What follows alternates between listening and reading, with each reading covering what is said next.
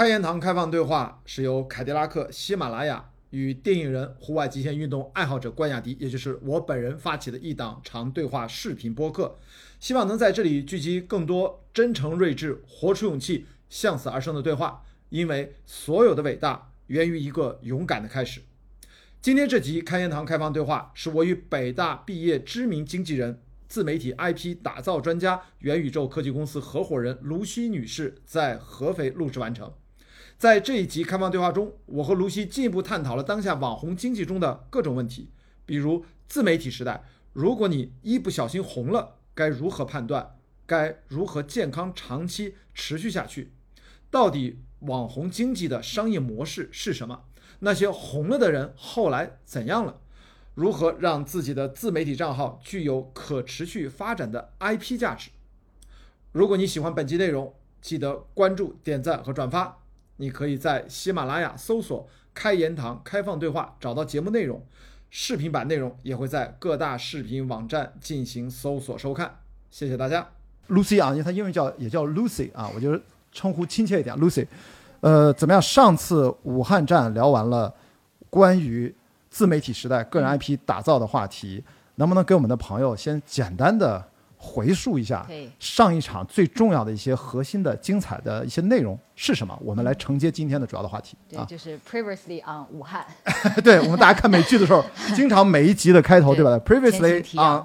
开言堂开放对话武汉啊。对，呃，首先我简单做一下自我介绍吧，方便大家待会儿提问更有针对性啊。我是北京人，我毕业于北京大学的本科跟硕士，然后呃非常意外的在北大毕业之后进入到了影视文娱行业，做了十多年的经纪人和制片人。对你以前是学生物的，我知道，嗯，然后就转到学电影，这个很奇怪啊，很奇怪，嗯，呃，跨界的一个一个一个发展。然后后来呢，呃，我大概是在大概呃一九年左右的时候，呃，传统的影视的经纪行业遇到了一些呃比较突发的问题，比如说呃这个呃补税。呀，限价呀，再加上后面的一 全是痛，说出来全是痛。对，然后我的那个传统的影视经纪行业呢，就遇到了很大的一个波折。然后在这个情况下呢，当时我们手里其实有挺多的艺人的，然后我们就在想说，这些已经被大家都认识的名人，他们自己有这么多的丰富的经验跟体会，我们怎么能够让他们，呃，除了演戏之外，还能够有机会，呃，变成一个个人的 IP？所以其实是在那个时候，我开始想，从打造一个。巨星到打造一个 IP，所以真正的改变其实是大概发生在那个时候。然后呃，有了这个想法之后，呃，我就开始在我们的原本的经纪团队里面去尝试这件事情，然后陆续孵化出了像。呃，一心的杨天真老板，然后包括伊丽静老师，然后还有杨子姗，呃等等几位的，就是演艺类的名人明星的自媒体的 IP。然后呢，慢慢的随着整个短视频行业的发展，哈，整个商业化的不断的成熟跟完善，我发现除了名人跟明星以外，呃，几乎每一个普通的朋友们都有觉得说我可以成为网红，或者说我有想做个人 IP 的这种。想法，当然你是做了挺多年的。对我的例子一会儿跟大家分享。对我作为一个老 IP 也很奇怪啊，一会儿去讲啊。对老 IP，所以呢，后来我就尝试着说，那我们可不可以总结出一些方法，然后来帮助所有人，呃，至少开始尝试呃打建个人 IP 这个事情。就是每一个伟大都是一个勇敢的开始嘛。我觉得大家总要做起来。呃，我们才知道说，哎，我我能不能红？我能红多久？我我如果红了，我能怎么着挣到钱？啊，所以开始我们就做了很多关于个人 IP 打造的一些实验方法、一些沉淀。然后在武汉场的时候呢，呃，我就是把一些比较精华的地方跟大家做了一个分享。比如说，在抖音的流量池到底是怎么样的一个概念？因为很多人可能发了一条视频，呃，莫名其妙的就火了。比如说，我有一个很好的朋友，抖音大号，呃，那个，哎。突然忘了他的名字，陈燕飞吗？不是陈燕飞，那个男的啊，不重要啊。然后他呢，就是在那个上飞机之前发了一条自己的魔表的表情的账号，然后结果上飞机之后再一落地打开，就是百百万点赞，也不是大能，很很年轻的一个一个小男孩，对，然后百万的点赞，然后他到底当时都很懵，就是怎么回事会这样？但是因为我们知道，如果你知道抖音它其实有层层的流量池的一个基本的原理，就是当你一个视频在只有一百个人看的时候，获得了极好的数据反。反馈，包括点赞、包括完播、包括评论互动之外，它可能就会被跃升放入到一个几百万、几千万的流量池。所以一条短视频的内容，从只有一百个人看到有一千万个人看，中间可能只需要十分钟或者二十分钟。所以一条数据反馈好的视频，在短时间内就会爆炸。就会不断的、不断的在数据当中去迭代，所以可能你突然发现自己一下子就拥有了一个百万视频，然后这一条视频给你带来了几百万的粉丝，啊，这到底是为什么？哎，这是短视频的逻辑啊。这是既然说到抖音，大家都知道短视频是对至少一分钟以内吧，大概短视频。对，嗯所以刚才你不是说你有一条视频，不知道怎么回事，突然从十万那是中长视频，又是另外一套逻辑。对对对是的，对，嗯但是它基本的原理都是一个流量池的原理，嗯就是呃说白了就是好视频会越来越好。一个爆款的视频，它会越来越以就是平方级数的方式进行爆炸，但是一条在初期流量池就没有太多人看的视频，即使你花钱为它去做推广，即使你去买抖加这些流量工具，它依然很难引爆，因为它根本就没有进入到下一个流量池，它既然在这一百个人的小圈子里面在打转。也就是说，我们在武汉，实际上你是给大家普及了，如果我们在动手做一些视频。上传到这些短视频平台，嗯，之前要大概了解一下，对他们是怎么工作，背后大概的一些机理，对吧？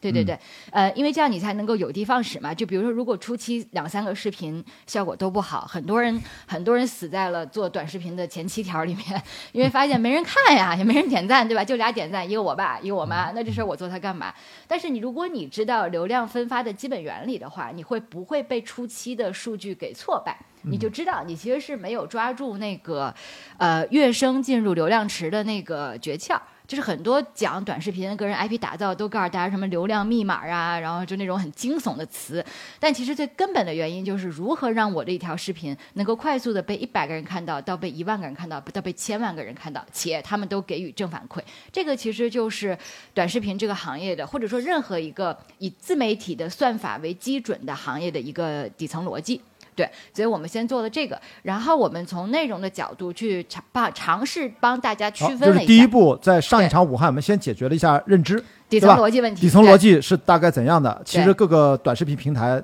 大差不差，对啊，对算法略有不同，对啊但是基本差不多。那第二步呢？第二步跟大家聊了什么？呃，第嗯二步就是我们尝试帮大家区分了一下，你发在朋友圈跟亲戚群里面的小视频，嗯和你真正在自媒体平台上看到的好的小视频，他们之间的区别是什么？然后我们提出了两个比较重要的点，叫做共情和利他。是啊我记得，嗯，对，就是说，呃，你在发给你的亲人跟朋友圈的小视频，他们可能呃只有熟悉你的人才会觉得好玩儿、好看，因为他们认识你是谁，他们认识你拍的那个小猫、小狗跟那个小孩子。但是当你到了一个呃公众化的平台，他们在不认识你拍的这些人是谁的时候，他们为什么要看完这条视频？他们为什么要给你点赞，并且把它转发给朋友？是因为你要么跟他产生了共情，就是你触发了他的情绪，让他产生了哦，原来是这样，哎呀，我也这样过，嗨，我也是这么想的这种情绪，或者是你让他学到了知识。哦，原来这个菜这么做不显老。哦，原来这个狗这个毛应该这么梳，那我把它收藏，我把它推荐。所以，一条短视频的内容，它是不是能够在一个大众化的自媒体平台得到传播？它基本要满足共情或者利他。如果两者兼备，那基本就是一个爆款视频。比如说，我们经常可以看到的很多情感类的账号，对吧？女人不要找这样的三种男人，他其实在讲什么？那太逗了，大家一定见到吧？经常我不知道那个视频号尤其突然视频号会非常突然就一个男的，也是一个话筒，我现在都我看这话筒都瘆得慌。然后在一个打着伦勃朗式的打光的那种啊，四十五度角，很严肃的很严肃的，然后用着低沉的播音腔在讲。男人就是怎么样？就那，然后我我说这是什么？然后对发现他的很多点赞量还挺高，非常高，啊这是我开了眼界啊，开了，眼界啊。这种基本上都是十万加的大号。那我们有，有时候我们会笑说，这种账号为什么数据会这么好？因为你仔细想，一他共情，对吧？他讲的这些感情的大道理，都是大家就是最底层的。女人，你要。找三个男人的什么疼你的，给你钱，就就就这些话。第二个是他貌似又传递给了你一些很智慧的感情里面的知识，所以像一禅小和尚啊，就这种呃、啊超级大号呃超级的大 V，呃这种大号啊，就是我我我我可能不聪明，但是我不傻，就是你其实你也不知道他在说什么，但是你就觉得他说到了你心坎儿里，然后好像又是一个可以被拿来卖弄，或者说让你在跟朋友聊天的时候随时用上的一些金句啊，这个就是呃共情跟利他。然后我们区分了一下，就是如果你随随手拍的一条小视频，你不真去想它是不是对用户产生价值的话，它可能确实很难在一个呃流量竞争这么严峻的一个短视频平台获得成功。对嗯，这个就到了比较内容的层面。然后最后我们大概聊了一下，说如果现在真的要上手拍啊一些比较术的方面，我当时是。呃，推荐了那个帮朱一蛋老师做起账号的那个张策导演张小策导演在 B 站上面的一套呃视频，他其实就是从非常呃详细的拍摄啊、脚本啊、写台词呀、调度演员的角度来告诉他怎么拍短视频。张小策导演一套网课，网课，对。哎啊，我觉得还是讲的很详细的，所以大家如果真的有想上手学的话，可以看一下。但是它里面提到了第一节课特别核心的一个概念，就是借鉴。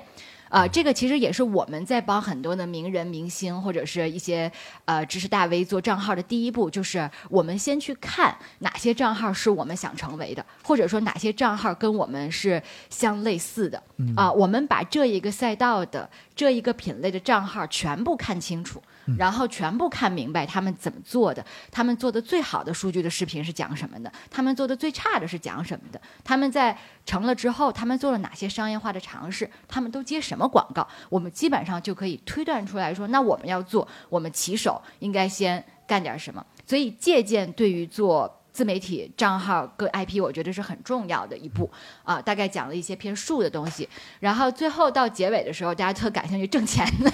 事儿，商业化啊，商业化就是我要是真做成了，我这个东西能怎么赚钱？呃，大概就是几种呃思路。第一个就是说，你的短视频本身它可以承载一些呃商业的信息，不管你是软植入的啊，在一天的生活里面推荐了很多东西。关老师经常接这种广告吧？呃，好吧，这个一会儿我的案例一会儿慢慢跟大家后面对。就是跑步的卖鞋，对吧？然后真没有做卖过鞋，谢谢啊，没有做饭的、卖吃的，这就很顺理成章，对吧？你也习惯了看他讲这些内容。然后另外就是，当所有的呃产品比较集中的时候，可能会干一场直播啊，可能在两个小时连续的推出很多跟他本身的人设相关的，或者说他在以往的介绍过的好的产品。然后再往后一步，就是你可能会以这个博主的或者是这个自媒体 IP 的身份参加一些。呃，线下的活动啊，或者说做一些跨行业的交流，比如说博主、搞笑博主去脱口秀大会，对吧？很多像什么呃老舅啊、李雪琴啊，都是这样出来的啊。所以呢，呃，基本上自媒体 IP，等你真正获得了一定的粉丝，跟大家对你的认可标签之后，挣钱是不用愁的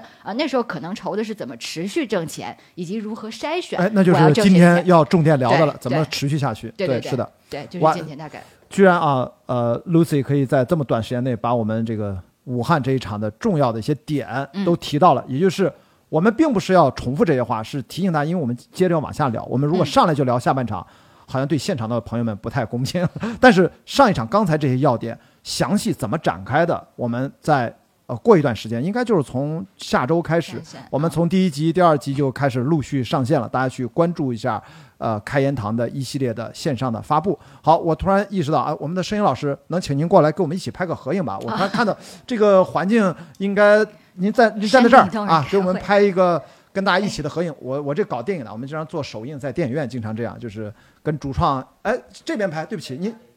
哦，他要换镜头哇，对我们这个让它需要一个广角。嗯、我们没事，我们养成了习惯，都是跟大家在座的现场的朋友留一张照片啊。嗯我刚才应该是在一开始拍来着，我突然刚才就聊着高兴了，给忘了。没事，我们先复习，然后留下，然后再留个作业。就是大家如果今天自己有做过的账号哈，或者是做账号过程中遇到什么问题，我不能保证我能解决所有的问题，因为有一些赛道跟一些领域我确实没有操办过。呃，但是大家如果有些问题的话，我们可以就我们一会儿就跟现场聊。好，我们看这边啊，看摄影师他是换了一个广角，应该能拍到大家。旁边的朋友想进的话，也可以往中间靠一靠啊。来，呃，Lucy，咱配合一下，来给给这个，别到时候没拍着。哎，我是不是得这样啊？哎，对，好吧？三二一，来，谢谢。好，再来一张，好，谢谢，好，谢谢哎呀，瞧瞧这个这个角度啊，不容易拍，所以呢，来我们脸是不是会特别大？这只有女生会考虑的问题，好吗？然后今天其实大家知道，我们这一场对话，我认为是很有价值的。然后它是一个刚才 Lucy 聊了这么多的一些要点的一个延续。我真的想八卦一下啊，这个咱们现场的朋友有自己在网上上传自己做的内容，有自己的账号的朋友们，再举个手，大概多少？哇，这边有，肯定有这边这边没有吗？没有自己有自己的自己的账号啊。后面那女孩有啊，也有也有啊，有有几个，真就千万别不好意思啊，就是有或者你你其实有没有想过自己想干这事儿的？有吗？就是咱自己开个自己的账号，传点自己的什么东西什么的，啊也也有啊后啊，这这女生也有，好吧？只要你们想到了什么，其实不管你只是心动，或者说你好奇就可以了。想到什么问题，可以随时跟露西老师啊，然后咱们来来互动吧，举手发问、都行。我们可能后面也会留一点点时间，跟线上的朋友也会有问题，我们也听听可能线上的朋友啊，也可能会提问。那真的还是追着刚才那个问题，如果现在我们今天聊，那真的开始进入到在自自媒媒体了，或者咱啊这个自媒体这个词儿大家就这么一听啊，因为自媒体这可能还是国内现在这个界定还是有有有争议的，哦，哦是吗？对吧总之呢，就是你自己有了一个社交媒体上的账号，不管是图文，以前现在更多的偏向视频或者是音频啊，包括播客，现在是不是也火起来了？？不管什么形式？不管什么形嗯，式，那它怎么能够让它把这个生命周期能够健康的延续下去？那你首先你脑子里面反应过来的第一个想法是什么啊？呃，我觉得最重要一点就是说开始干，然后别停，持续干。因为呃，我我我我之前说过，有很多朋友来问我说，我想做一个账号，我想这，我想这，我应该怎么办？我最早还是挺倾囊相助的，但后来我发现很多人听完你说的话，他并不会去拍，或者说他拍了两条他就放弃了。所以我现在跟所有想做呃自媒体账号的人说，我说你先拍一个礼拜，你至少每天给我产出一条片子，嗯啊，放上去了，然后我再看看。我说我得我我的说法是我得看看数据，我才知道怎么帮你。但其实我内心真正想的就是，大部分人拍两天这事儿就过去了，那我何必耽误时间跟他瞎聊呢，对吧？啊，但我说法是我得看看数据，我才知道啊。所以我觉得做自媒体最重要的一个事情叫做坚持。啊，我们在跟很多想进入到自媒体行业的人说，呃，我们先至少保持每周三到五更的频率，你能不能接受？这么高频吗？对对，呃就是要这么高频啊、你我知道我不火哎，你一个的原因了你一个日更的人，你叹什么气我？呃，我刚刚开始，呃，但是我的案例啊，就是很不一样啊，只是供大家参考。我可能真的没有什么你不是应该最擅长坚持吗？跑三百多公里。对，呃，这是两码事儿。所以一方面，在我看来，你一旦要到了那个坚持那个劲儿吧，你就会让自己很不舒服。啊，是的，我喜欢超马越野跑，我喜欢所有的户外极限类的运动，都是因为我本来就很享受，那是我的兴趣。如果要输出内容这么多年，我为什么说我不是一个典型样本？我可能真的上网也二十多年了吧。中国有互联网进入中国，我就一直在上面输入各种东西，从最早的 BBS 论坛到后来 blog 叫嗯博客，博客对吧？然后再后来才有了微博啊、知乎啊，就是反正那时候还是文字，到了图片，现在到了音频、视频，我都在源源不断输出，不能说大量，我甚至都海量的内容，我也没有觉得烦。所以，但是真要按照做成一个什么样的内容，稳定的输出，我可能我个人的经历是零九年到一四年，我有一档节目在湖南台播，叫每周影评，跟我的搭档好朋友张小北，我们一播每周啊要把院线上映的电影，我们俩就这样即兴的。从我们的电影专业的角度，从啊、电影人和他作为当时媒体人的角度，我们俩来碰撞，嗯，做了五年。那么过去七年呢，一四年我跟北京电视台又做了一个节目叫《雅迪跑世界》，到现在一二三季也做了七年多。然后剩下可能就是在网上写了很多知乎答案，可能写了很多很多啊。那再到现在开始做播客，嗯，所以你说那个日更呢，只是我最近两个半月以来，我做了两个播客的专辑，一个呢就是更新的很缓慢，就是商业化我也不太会，所以我也其实很想请教卢西老师。但是另外一个呢，我想做一个互补的一个专辑，嗯就叫共创播客啊然后就是日更，但是内容呢可能比较短，因为我也不知道这个播客，其实我也很好奇，到底是长好呢还是短好呢？我后来想不明白，我就说我干脆不想了，嗯我两个都做。然后未来如果有机会商业化，能让我长的那个每周更新一次，短的这个呢能每天更新。就目前坚持了两个半月，嗯，就是因为我找到了一个方式，让我觉得没有再坚持就是。在分享我的生活啊。对，所以你这点说的很对，就是我们说每周要保证三到五条的一个更新。很多人说啊，这怎么坚持啊？我听到“坚持”两个字的时候，我就大概觉得这个人做不太成了。因为为什么？就是你要找到一个你非常舒服的状态，你才不觉得一个礼拜三到五条是负担。当你觉得这三到五五条是个很很重的负担的时候，基本上你就离呃原原创的可持续产出的这个自媒体人就越走越远了。那怎那所以其实我的工作是我先给你打一针，说咱们要开始干，咱们一个礼拜三到五条。若你没有被吓走，我们接下来的一个很重要的工作就是我要去找你生活中、你生命中你可输出的内容里面哪些是可以支持你完成。一个礼拜三到五条片子的输出的，你不能每一条片子的脚本都是团队给你写的。那明天他辞职了，你这账号找谁去呢？对吧？就是我可以找人帮你拍，我可以帮你找人包装，做所有的锦上添花的事情，但是。这个内容要长在自己身上的人，他才是一个合格的自媒体的人、啊。所以我觉得你说你做电影那么久，呃，做跑步内容那么久，我觉得是因为这两个东西你你做着不累都。对我来说是自然的输出，是的啊，自然的说，比如说我去一个电影院，呃，可能那次看《风暴》啊，比如说上映一个电影，我看完了，我啊对，呃也是跟你合作过的导演对对吧？对对对然后我看完了，我就聊了一段是哎，就有些话想说，就是可能如果如果你是表达类的，那你的表达的对应的那个领域的，它的积累就变得很重要。所但也有可能都是表达类的。呃，它还细分不太一样，哦对对对有一些可能它就是展示类的，嗯嗯嗯，比如说偏展示。哎，对，这个可能还略略不一样，嗯嗯所以你在找到你在在你的过往的生活经验啊，不管你年纪到二十多岁很年轻，还是我都四十多岁，对吧？也算有点虚长几岁。你你回头看你的生活最后的那一那一趴在哪儿？是的就是一一针扎下去，扎不疼你，你脂肪特厚，我就随便打个不恰当的比方，那那块儿有可能是你应该去啊、着力的点。那我知道你的问题什么，就是你扎的最后那块儿可能没有商业价值，就是它厚是挺厚，但它不卖钱。据据说到这一点，我昨天发了个朋友圈，我觉得把那个我底下十几个 MCN 公司的老大都都气得笑哭了。就是我我在 B 站不知道为什么莫名其妙，最近有一个有一段视频，也是视频博客，就是我一个人对着我拍，拿电脑前摄像头拍的，嗯啊，然后说了二十三分钟，就说了一件事儿啊，具体一会儿再说。然后呢，现在三十多万播放量，呃，一千多一千多弹幕，一千多转发，一千多收藏，已经我觉得很好了。结果呢，我一看这个视频，它不都都会生成它的用户画像嘛？用户画像显示啊，不知道这个系统发生了什么问题，只有百分之八点三的女性用户，百分之九十一都是男性用户。然后在年龄区分里面，百分之三十十六岁以下，百分之接近四十是四十岁以上。嗯哼，这就意味着什么？就是 B 站的四十多岁大叔都冲我来了，你知道吗？然后我就把这个截图再一发朋友圈，我说完蛋，你知道吗？我们都知道一句话，在互联网公司那个男人不如狗嘛。对男人的商业价值都排在狗后面，所以总之呢，有可能统计有误啊，呃，但是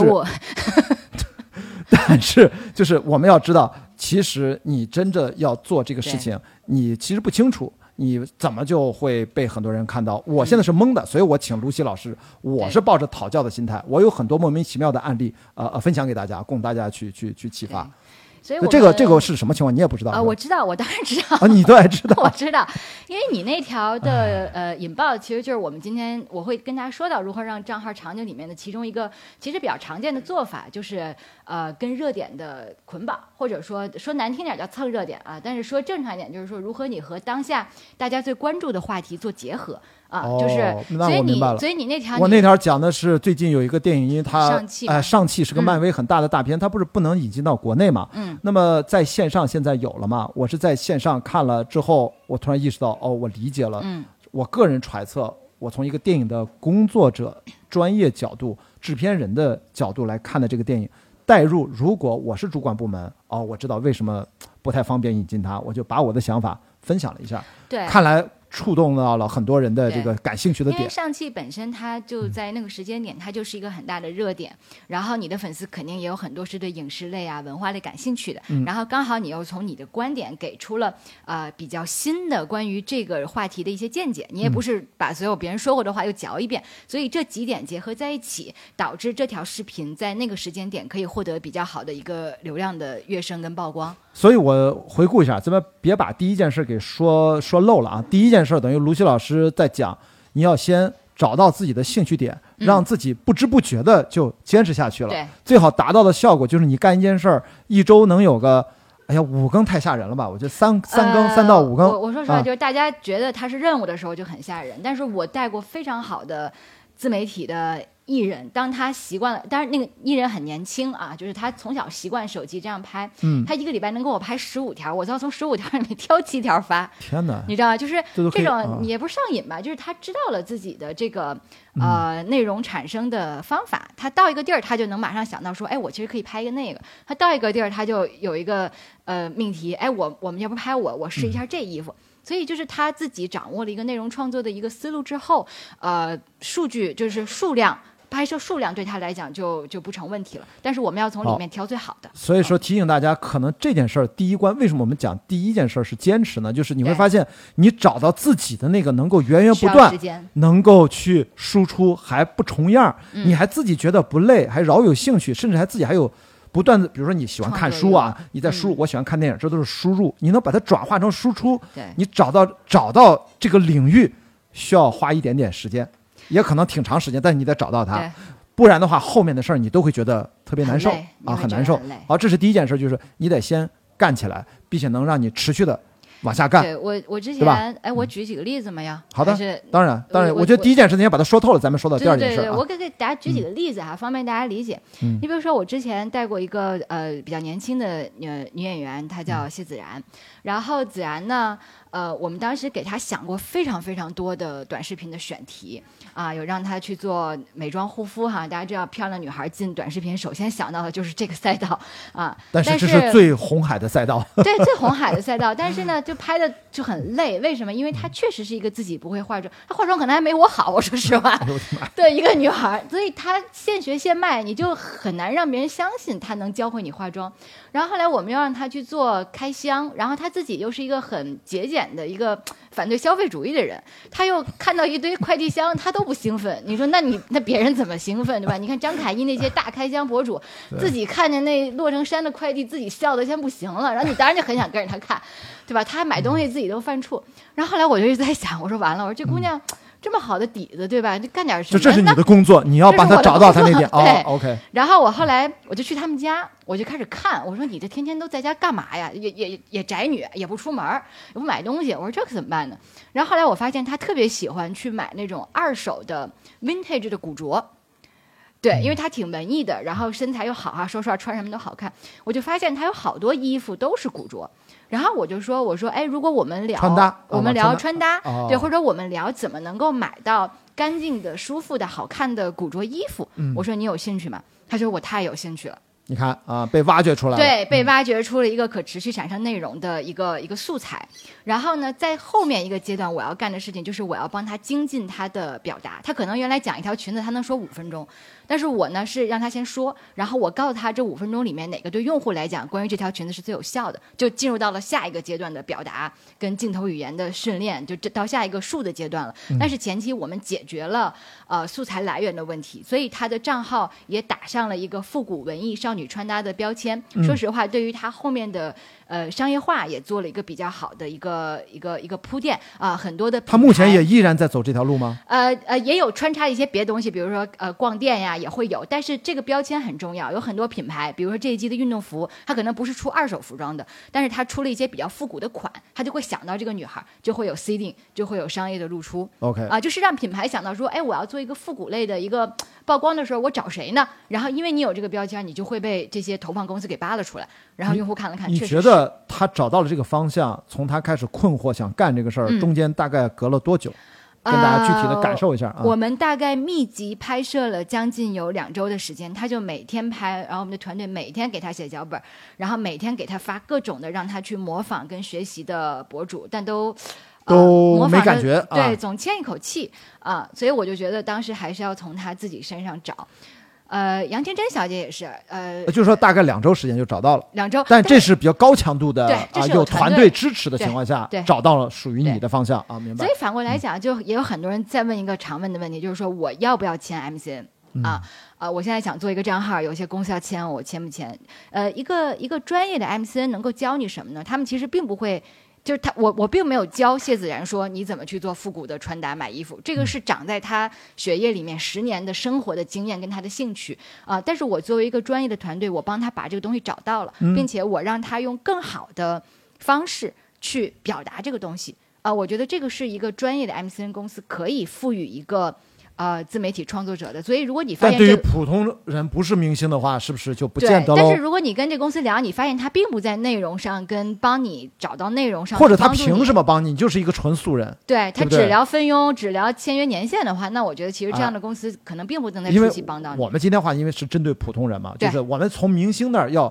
告诉大家，咱们跟咱们有关联的部分，就是他们都密集的也得找两周呢。也就是说，如果你第一个月没还没找到那个感觉，千万不要过早的气馁，因为人家这么高密集的，有团队支持，不停的拍拍拍，测试测试测试，才找到觉得比较能走下去的一个方向，呃、也要反过。来嗯讲，有一些博主就是长板非常强，那他可能很快会找到找到自己所以为什么美妆、呃仿妆、护肤类的博主会出来的这么多哈？红海就是因为这个技能很容易被看到，然后也很容易被展示出来啊、但是这个就会面临一个瓶颈，就是那接下来呢，对吧？是因为我能看到反的例子，他讲到嗯 MCN，、我不知道大家最近啊，我看到已经两组短视频了，我都把我笑吐了。一个就是，哎，我家什么二小姑把什么房子卖了，卖了地二十万，是不是谁看到这个？给了给了谁？所有人都是不同的人坐在车里面，都说这一个脚本。第二个脚本就是有一个人从一个车里面出来，对着一条河，然后下跪说：“我的救命恩人，什么当年救了我，在这儿全都是一样的脚本，就是可见现在这种反方向，它的不好的一面就是它可能就给你一个脚本，让很多这些人就对，不这个停的去这个在演，行业里都是假的。面嗯叫流量赛跑，就是我们给同一套脚本，然后你嗯自己去拍、啊，谁这个内容在流量里面跑出来了，然后我们就重压他，再帮他定制化下一条。对，这一般 MCN 公司是会这样做哦，的。是是是这么个意思吗？对，就是一百匹马自己跑，感觉这不是这是养蛊吗？也是一个大逃杀啊！啊，流量赛跑，所以这是第一件事，就是告诉大家你要持续下去，你要知道未来可能有一段时间。呃，这个说不准，每个人都不一样。有的人嗯对自己太了解了，我太知道自己哪儿强哪儿哪儿，不行像，你这种就是特别知道自己应该做什么。就是特别不会赚钱，我们就躺平啊，然后就认真的做内容、做输出也可以啊。那第二个事儿就是咱俩刚才提到的，就是呃，其中第二个话题就是能够结合那么现在当下热门的东西帮助你去输出东西。这个输出的内容呢，可能会更容易的被看到。对，嗯就是更容易获得在当下的一个更多的流量的分发。嗯啊，就是呃，包括刚才那个说到伊丽静老师啊，就 我孵化了他，就是哎呀，你孵化了他，好可怕。感觉对对，然后我其实跟他讲合适吗？合适这么说吗不合适，不合不合适吧？啊，对，然后因为谦虚一易下谦虚易老师的账号应该是在今年的呃三四月份我才帮他开，他自己之前是没有进入到自媒体这个行业的，他是就是他是个新号。哎他虽然他可能大家在网上认识他，实际上他是没有抖音、没有小红书，没有是吧？对他不都不是零粉丝，他连号儿都没有。对，这是一个纯新号。然后当时为什么我觉得说他在那个时间点他可以做一个自媒体人，因为他上了那个很火的那个脱口秀呃吐槽大会的那个节目是啊，然后通过他个人的这种能力呀、表达呀、魅力，他其实是吸收了很多的粉丝。但是因为他自己没有一个自媒体的阵地，然后他的粉丝我就想哈不知道去哪儿找对他啊。他这个节目如果呃播完了，呃，这些粉丝去哪儿能再看到易老师呢？对吧？这么可爱的易老师，我们去哪儿找他呢？所以当时我是用这个角度去呃跟他聊，我说你应该做自媒体。啊、我觉得他可能也不缺钱，所以我也没说钱的事儿。我说你应该让喜欢你的人找到你，然后你应该持续的有自己的一个阵地，去发表你这么多有意思的生活方式跟表达啊、m a y b e 这个东西将来还能挣钱。然后他就说好，我们可以想一下。所以我是刚好赶在他的吐槽大会的收官的最后一期之前，帮他开了呃抖音和小红书。对，当时我就想说，我一定要用这两个账号把他的民间的流量跟粉丝给他汇聚起来哎，。我突然听到了一个点，就是注意吗？他是在他上最后一期开播前开那一张，就那个时间点。你看这个经纪人就是算计的很准确，就知道你能再收波呃收割一波关注度，对然后让他们赶紧到这个地方来找你。对也就是说，如果你要错过那个时机，其实效果就会打折扣。对，就是我就嗯会浪费掉了很多的明明属于我的热点。所以你刚才不是说要蹭到热点嘛？当时嗯我就觉得那个节目的收官对易老师来讲，一个是一定是一个热点，所以我要做的话，我就要把它抓住。我就你看，我就永远是那个反面案例，我就特别不会蹭啊。就是虽然我刚才说了一个莫名其妙火，好像我也是被动蹭的，因为在啊去年的时候，这个呃卢西老师就说我，我在三月份的时候，一年半之前，我上过两次热搜，莫名其浪费了哎，是因为我在克里伯环球帆船赛，我从澳大利亚到了菲律宾这一段，当时疫情爆发嘛。所以在网上，当时我不知道在在座有没有印象，有一个热搜说一个人在海上嗯参加帆船比赛，二十多天没有信号，然后靠岸打开手机，发现世界变了啊！那个其实说的是我。然后呢，我们坚持了一个月，中间我们打了一个短途的比赛，然后在南海那个附近，就是以为这个比赛还能扛下去。等我们每次出海都没有信号，隔了一周再回来再打开手机，发现欧洲、美国也爆发了，嗯世界彻底变了，所以又上了一次热搜。当时后来，呃，鲁西老师跟我讲，你看你那两次那个热搜是所有的平台都上，我那当时收到了微信，哎，我不知道咱们朋友有有人记记得大概有这么个事儿吗？就是对吧？有是吧？啊，你看有几个朋友点头，就是按照卢西老师这个逻辑啊，我当时就应该配合马上的乘胜追击。你看，我真的没有这方面的头脑，就啥事儿都没干，就是接受了所有的主流媒体的采访，就你能想念出来的，什么从《新京报》《南方都市报》你其观察者网实是把你的流量给了别人。啊，对，就是离视频，就是你能念出来所有，我接受了和几十个采访，嗯，包括我现在是 Discovery 探索频道新出已经拍摄制作完的一套纪录片六集，叫 Pandemic 大流行病第一集的开篇人物居然是我，嗯他们。导演和老外的制片人跟我沟通，让我作为一个整个世界这个故事的一个引子，opening 啊，哎，所以我是在前面的三分钟是我的故事，都这样了，你知道吗？但是也没有像也没有乘胜追击，所以他经常说：“关海迪，你简直了！”就在我们看了几波流量。啊，是的，好，你接着说啊，就是我我是一个反面典型，反面典型啊。但但呃，话或者如果按道理，我当时应该干啥？按照你的这套逻辑，我应该干啥？呃，我觉得你当时啊应该、呃，首先你你你你不用那么着急的把你所有的表达都给到第三方的媒体，因为他们其实是在用你的内容。呃，往他们身上引流，但是我不说这这不是个贬义的话，这是个中性的话啊，所以我觉得你当时应该开通你个人的自媒体，但你你那时候有，但是你可能没有抓住短视频这种当时还是有流量红利的一个表达的方式，你应该比如说在你自己的抖音上。把你经历了这，因为大家很想听你的感受是什么，所以媒体才来采访你，right？、哦，所以你当时应该把第一时间发生的这个内掌握在容我手里。沉淀在自己的账号上面。如果媒体想要来采访我，OK，请你转载我的账号，哦或者是说，请你以我的账号内容作为一个援引，让大家知道说，如果你后续还想看这个男的。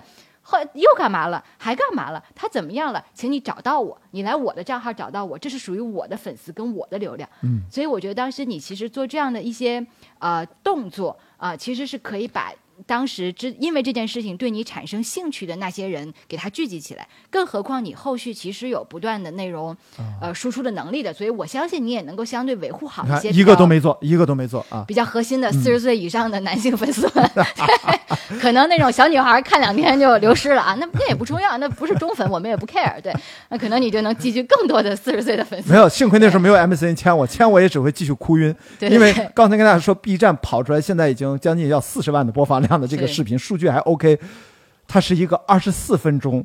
就是一个长镜头，中间没有剪辑，就是我一张老脸坐在那儿对着一个话筒，梆梆梆梆梆在这讲的一段视频。所以说也也。我我我也不知道这是为什么嗯啊，其实啊，也告诉大家，其实这样也可以，只要你讲的内容大家爱听。对所以在那个时候，这就是也算要结合热点。就咱今天说第二件事儿，就是你要做的内容，本来你想表达什么，你想拍什么，你要看一看，一时机合不合适，嗯能够搭上什么事儿，嗯搭上就你这个吐槽大会最后一集大结局，正好伊丽静老师这事儿，对吧？或者说搭上一个什么其他的热点当，然，很多朋友说我可能没有像关老师这种能上热搜的热点啊，嗯或者我我我哪有综艺节目找我，我应该怎么找热点？其实，呃，生活里面的热点也非常多。比如说，我们那时候做几个知识类的大 V 的账号，嗯呃。呃，比如说像高考这种热点，我觉得就是每一个人都可以去蹭的。比如说我们有教语文的语教语文作文的老师，就会在高考前后的时候讲一些他在高考监考考场看到的奇闻异事、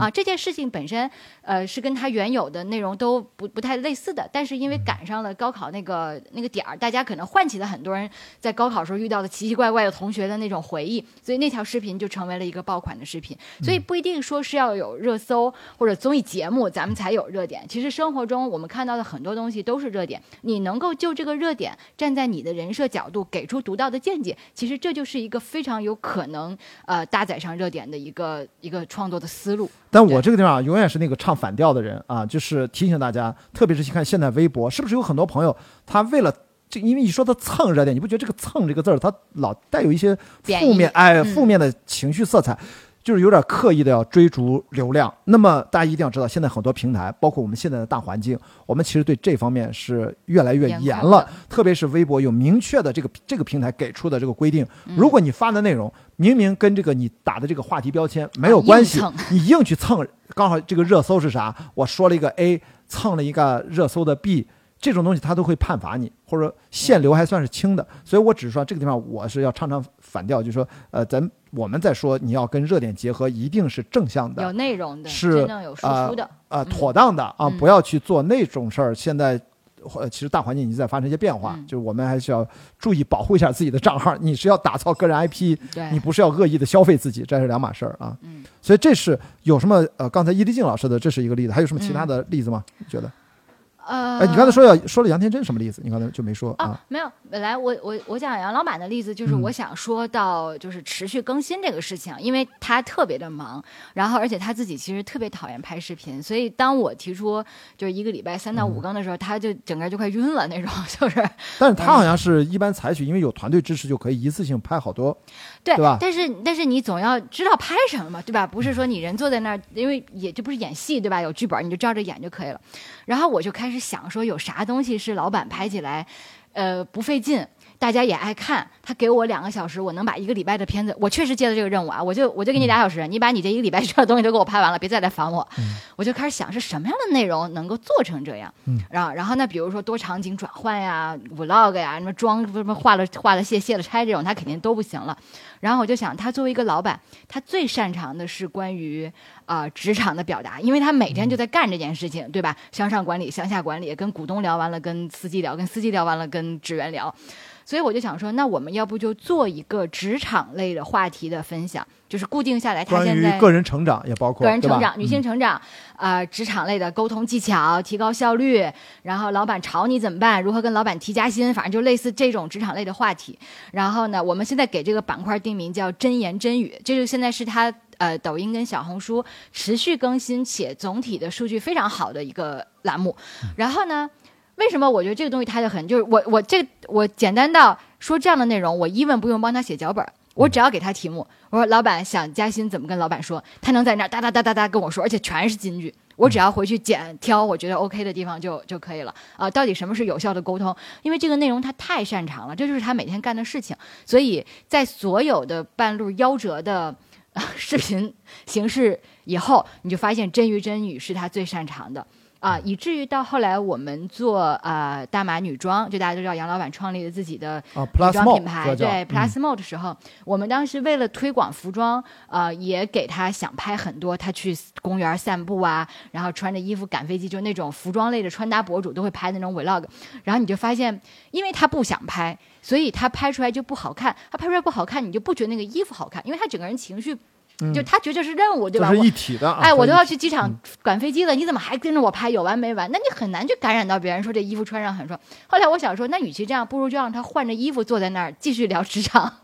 的话题吧。对，但是我换衣服呀，我我对吧？我这身衣服聊呃高高情商沟通，我穿一红裙子。然后你发现慢慢慢慢的，大家看完了这条视频，听完了之后，也有人都问说，哎，这裙子挺好看，哪儿买的？然后慢慢的就是把他最擅长的方式跟我们想达到的。呃，这个结果做了一个融合，这样的话也是他最容易持续去产出的一个内容。所以说它等于结合了刚才我们说的两点，对，一个就是他自己找到自己的擅长之处，也是刚好是他的兴趣所在。然后他就可以持续产出，对然后顺道他想搭什么你说那些呃热门话题或怎么样，这个很，因为他产出的频次啊足够高，我们对对吧？他选择的空间就很多。啊我们在蹭热点这件事情上，当时杨老板做的非常成功的一条，就是你记不记得那会儿我们卖书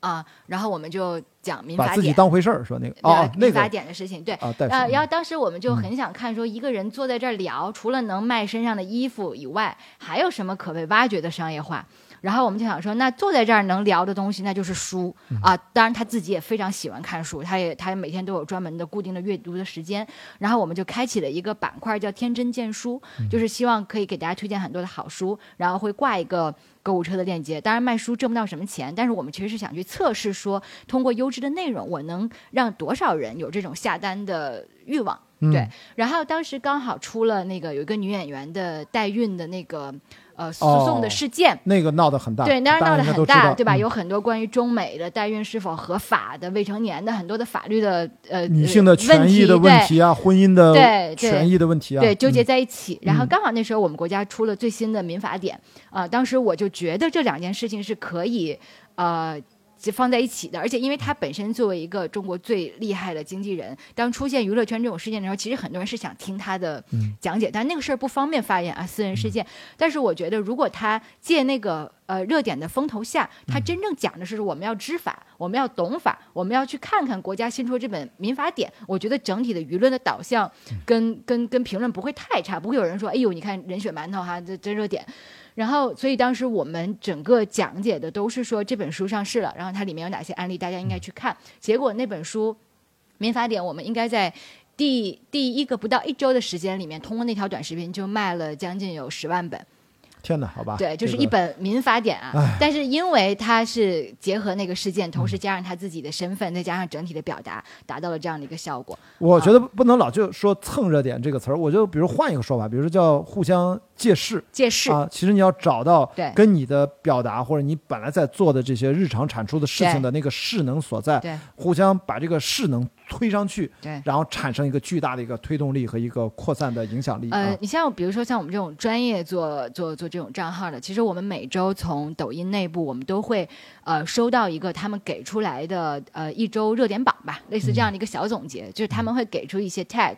然后是在未来一周可能会发酵成一些爆点的，然后我们就会有专门的人去想说，呃，这个 A 话题是不是张三能讲点关于他的，然后 B 话题我们是不是能做一点类似他的？就他其实呃。就是要强迫自己养成一个看到热点的时候，你就想一下说，哎，我对于热点我是什么反应？我我有想法吗？哎，我哪个事情可以跟他做结合？就是倒逼你在热点中自己给自己去找话题的这样的一个能力。但找的如果找的特牵强，特别的有风险，那咱们就算了。如果发现说，哎，我讲这事挺逗的，都没人想到，那我就去把它表达出来。但可能借上这个势头，就会是一条数据很好的视频。所以说这个也需要跟平台去有密切的一呃，其实也没有个观察。他们啊给的那些热点，我觉得都没有民生，就就他给的热点能火的，其实大家也都知道，没有秘密。哦，所以还是要靠自己去 对，靠自己的观啊察跟挖掘。嗯，所以你看，你表面上是在挖掘自己，同时还得尽量保持一个开放性啊，要去了解现在真正的社会上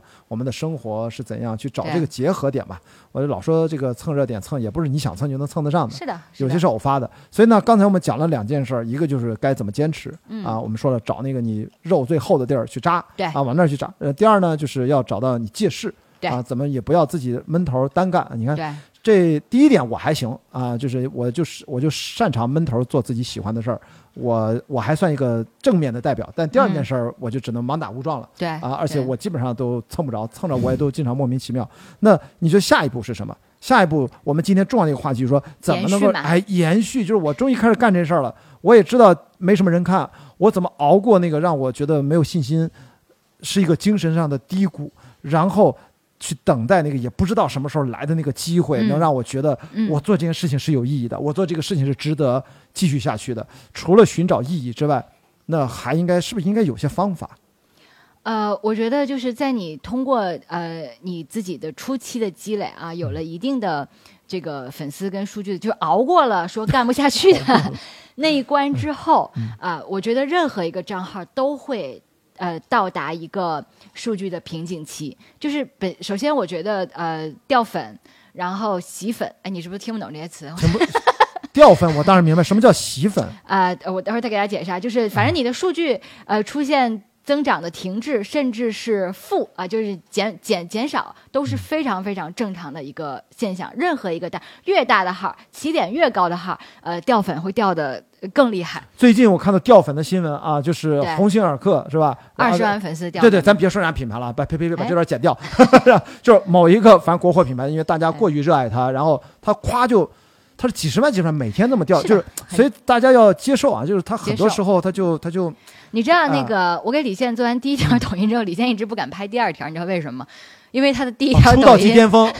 嗨，大家好，我是李，就是在他最火的时候，就是啊。那个蜜汁炖鱿鱼最火的时候，完了开那啊。个账号，嗨，大家好，我是李现，就啥也没干，一千七百三十五万点赞，然后他后面就不知道在干什么啊，一千七百一千多万万的啊点赞，就是你在后面你不知道你能干什么，还能看好他，所以他就不拍了。所以就是号起的越大，你后面的数据的变化的波动会越大。所以大家就是自己的账号，不管涨到五千粉丝还是五万粉丝停了的时候，千万别紧张，然后也别。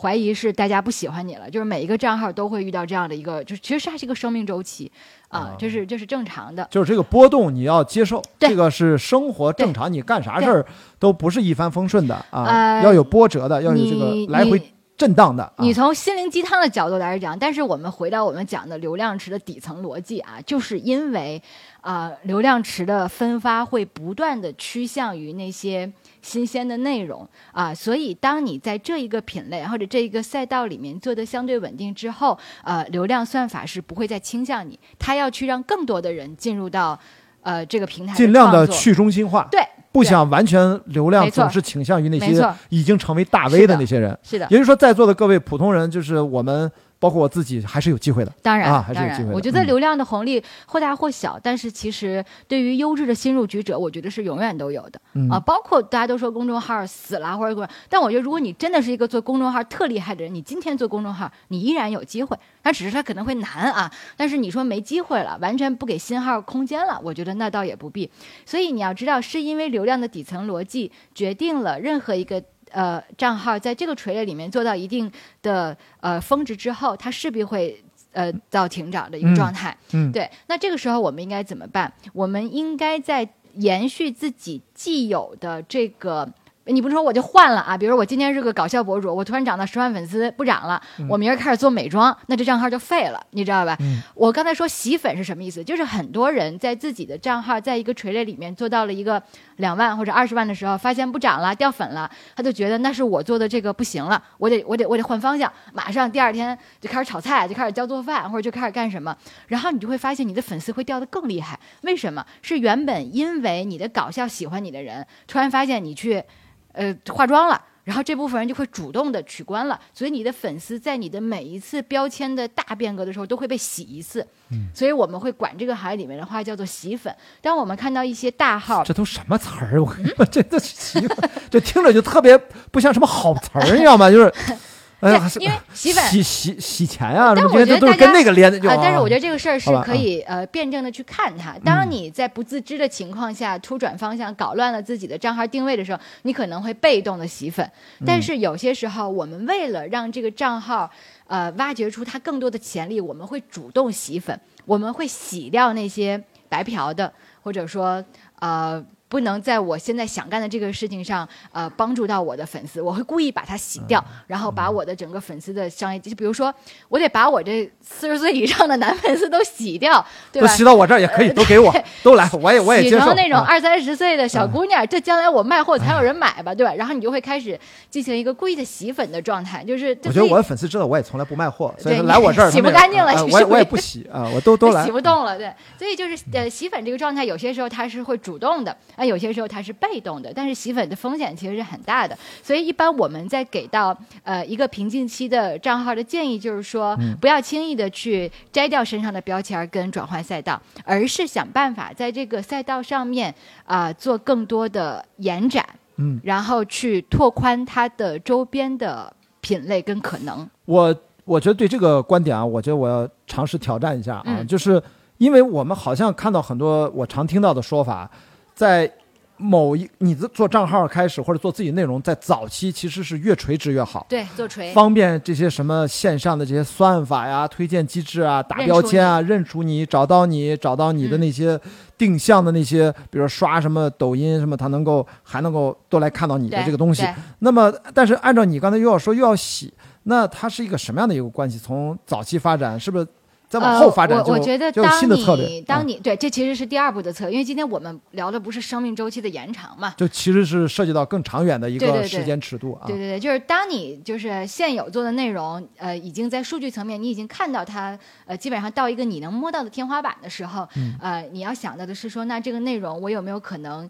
呃。以它做核心做衍生，把很多呃周边的那些更模棱两可一点的粉丝纳入进来。对我可以给大家举几个例子啊，大家知道特别容易涨粉的两类账号是什么？一类是呃美妆个护呃美美妆护肤类账号，对，一类是剧情类账号。对，剧情类呃讲故事的呃，对，就是演戏的，就是不管是演段搞笑的戏，还是就是你一看就是剧本儿演员演出来的那种。对，嗯呃，剧情类账号和呃护肤类账号其实是非常非常容易涨粉的账号啊，但是这两个账号也最容易。达到我们刚才说的那个数据的天花板啊，对对，达到达到天花板，因为首先竞争激烈啊，第二个就是这类就很容易看着看着大家就去看别的了。然后那，基于这两类账号，我们一般做衍生会有一些方法，咱举一反三啊，我不是大家都要去做护肤类的话哈，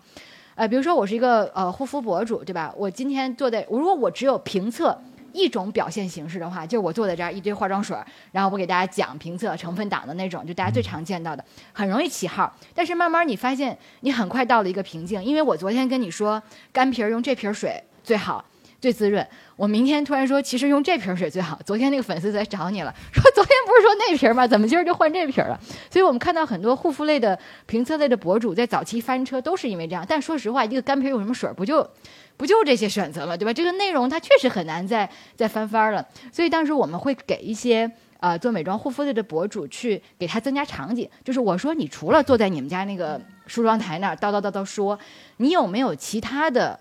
场景可以展现给大家，且是你愿意的。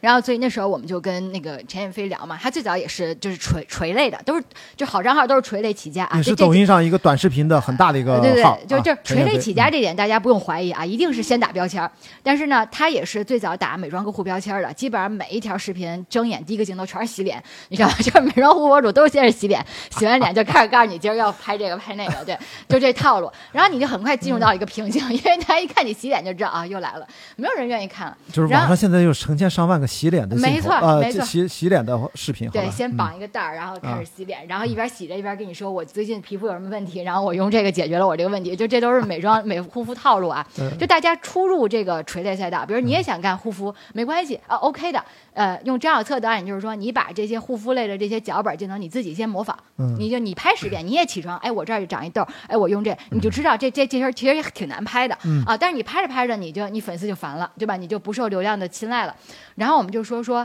那有没有可能把这些啊、好物的推荐哈，不管它是商业化的还是非商业化的，融入到更多的场景当中去。嗯，然后当时他就说，他晚上要开车去机场接她老公。然后呢，呃，上海夏天大家知道很热，然后呢，他又化妆。我说，那你能不能把你的定妆就这个产品，呃，放在这个场景里面去？所以你上来别又洗完脸，同志们，我化妆，哎呀，上海天热，我怎么固定妆？我用这个，咱上来先说别的。我今天要给我老公一个惊喜，主题不变，但对场景转换，对，就是你的啊话术在变。我今天要去接我老公，我给他一个惊喜，然后你开始化妆，就是必不可少啊。化完妆之后，你说我今天用这个散粉，我们试一下行不行？然后看是吓他一跳还是怎么样？你找一些你自己的语言，然后你就你就你就打完散粉，然后你就出门了，然后你开车就真拍啊。就之前他想不到说。一个护肤博主为什么要拍我开车的路上啊？但其实我们就是当时在做品类拓展的这个实验。然后你去路上我也拍，然后你到地库，然后啪口罩一摘，你发现哎呦这妆一点没花。然后你又去到了机场，然后你老公不知道你来接，以为司机呢，哇给 surprise 再撒一把狗粮。就是这整套东西其实是把它介绍散粉这个功能性的这个锤的东西变成了一个饭的东西。或者说它其实已经不再只是一个。呃，纯讲功能、产品功能的这样的一个视频博主了，他现在变成一个生活类的博主，他更多的要换不同的场景，展现自己生活的不同的片段和角度？所以这条视频带来的粉丝，除了喜欢。呃学化妆的，可嗯能还有爱看撒狗粮的。可这里面其实是个导演思维啊。陈燕飞其实他是学影视的，对他其实是演员出身。哦，对对他对他是演员，所以他其实是有一定的导演思维的。嗯，你就是通过这样的内容拓展了你的粉丝的品类啊，有些可能连定妆粉都不知道是什么东西，但是他看完了，他很喜欢你们夫妻的状态，啊，他很喜欢你们这种家庭的感觉，就是你就把一类生活类的粉丝也变成了你的粉丝。嗯，然后后面我们在讲，比如说不脱水彩妆的时候，我们可能会把它放到那种滑雪的场地、啊。我今天说的是，呃，来大家看一个室内滑雪场，特刺激、特好玩，带孩子都能玩。但其实我跟你讲的是，呃，运动过程中的不脱水彩妆。对但是可能很多对运动感兴趣的，呃，亲子的，因为你知道，就是抖音很推附近功能嘛，就是上海周边的对吃喝玩乐感兴趣的人，可能也变成了他的粉丝，因为你加入了探店这样的一个形式跟体验啊。但核心那个彩就说你妆。场景一变，很多都跟着变了，对对吧？对，哎，我这必须要打岔一句啊，我我就问一下，咱们今天有情侣或两口子来的吗？有吗？有。有有哎有是吧？OK，我要替男同胞说句话，说了半天洗脸，我真是听的全是洗脸 洗脸洗脸。我想说，作为一个男同胞啊，我参加全球这么最恶劣的啊，几百公里、两百五十公里撒哈拉沙漠地狱马拉松，我要背着十三公斤跑两百五十公里，在六天之内，最长的军人之旅去过四次，三百三十公里累计爬升，一百五十小时内要完成两万六千米的爬升，跑三百三十公里，在奥斯塔哎，山谷。停！你这样，我想你说完这，我就想问，你用什么护肤品？哎，对，我就要告诉大家，就说我们最好的护肤品，对于男生，就那位男同志啊，你要跟这个女你你的女朋友还是还还还还呃还是另一半说，其实对男性最好的护肤品是什么？你知我劝道是什么？大家听我说啊，这个梗要我自己来，就是不洗脸，没有啊？，我跟你讲，我不是开玩笑啊我其实是想劝你收回这句话，因为你又把一些品牌拦在了你的合作。你知道为什么都是四十加大叔来关注我了？我是 一，我是男性同胞，咱们交流啊。你看我这脸，我到现在四十多岁了，四十二，马上四十三了都，我都没有用过洗面奶，而且我是在这么恶劣的环境下，我那个黑的，你知道我现在是历史小白脸阶段啊，我已经回国一年半，没有什么越野跑比赛，不都停办了吗？因为五二二那个事件。但是为什么我说的是科学啊？我不是在胡打岔，我只说这个话题岔开一点，不说不聊账号，就说洗脸这事儿。我们真正的在户外，我都是登过七千米的高海拔的阿拉呃阿玛代布兰，就是在尼泊尔技术性山峰，那个紫外线，我登玉珠峰那也是六千三，那个是七千米，是非常紫外线照射的。那个时候，我觉得你该抹抹些防晒霜是可以，但实际上比防晒啊防晒霜当然是防紫外线，但如果是其他的那些风吹日晒，最好的是我们那种角质层那我想问你一个问题：啊。如果现在有一个男士洗面奶品牌、找到你，我要跟他聊，我要跟他聊。嗯关老师，您能把您前面那些经历啊等等，然后您现在皮肤状态我我跟你说然后您说您就是用我们这洗面奶获得这样，你会接受吗？我不一定，因为因为我的现实的生活经验以及我的学习看的所有的科学报告和我们不管中文英文我都去看啊，就是真正的对男性我们来说，我们在超马越野跑，我们身边的都是超马越野跑，就是最恶劣的自然环境当中啊。嗯比赛之前是不是早晨起来都五点多？起点可能就六点七点就发枪了，我们一般四五点就起来，因为吃饭之后还要排空，给出发前留两个小时，你不能吃一肚子出发，你知道吗？特难受。在这个过程当中，我们都是不洗脸的，因为我们都知道一场比赛，我们就算最短的一百公里，我们经常跑一百英里，大概我是要三十多小时、四十小时才完赛，一百公里我大概也要十几小时到二十小时完赛。那我们在知道未来这个情况下，我们是不洗脸。其实特别是睡觉一起来，我们睡觉过程当中分泌的这些。所以叫什么？我不知道叫分泌的各种的，我我不知道是啥它之类的哎、油脂类的东西，它是天然的，对我们皮肤最好的这种保护层。你如果要洗脸，我们是什么洗呢？我们是用清水清醒一下，泼泼泼冷水擦一下我就，如果。你要洗呢，你就用这款洗面奶，唯一保证。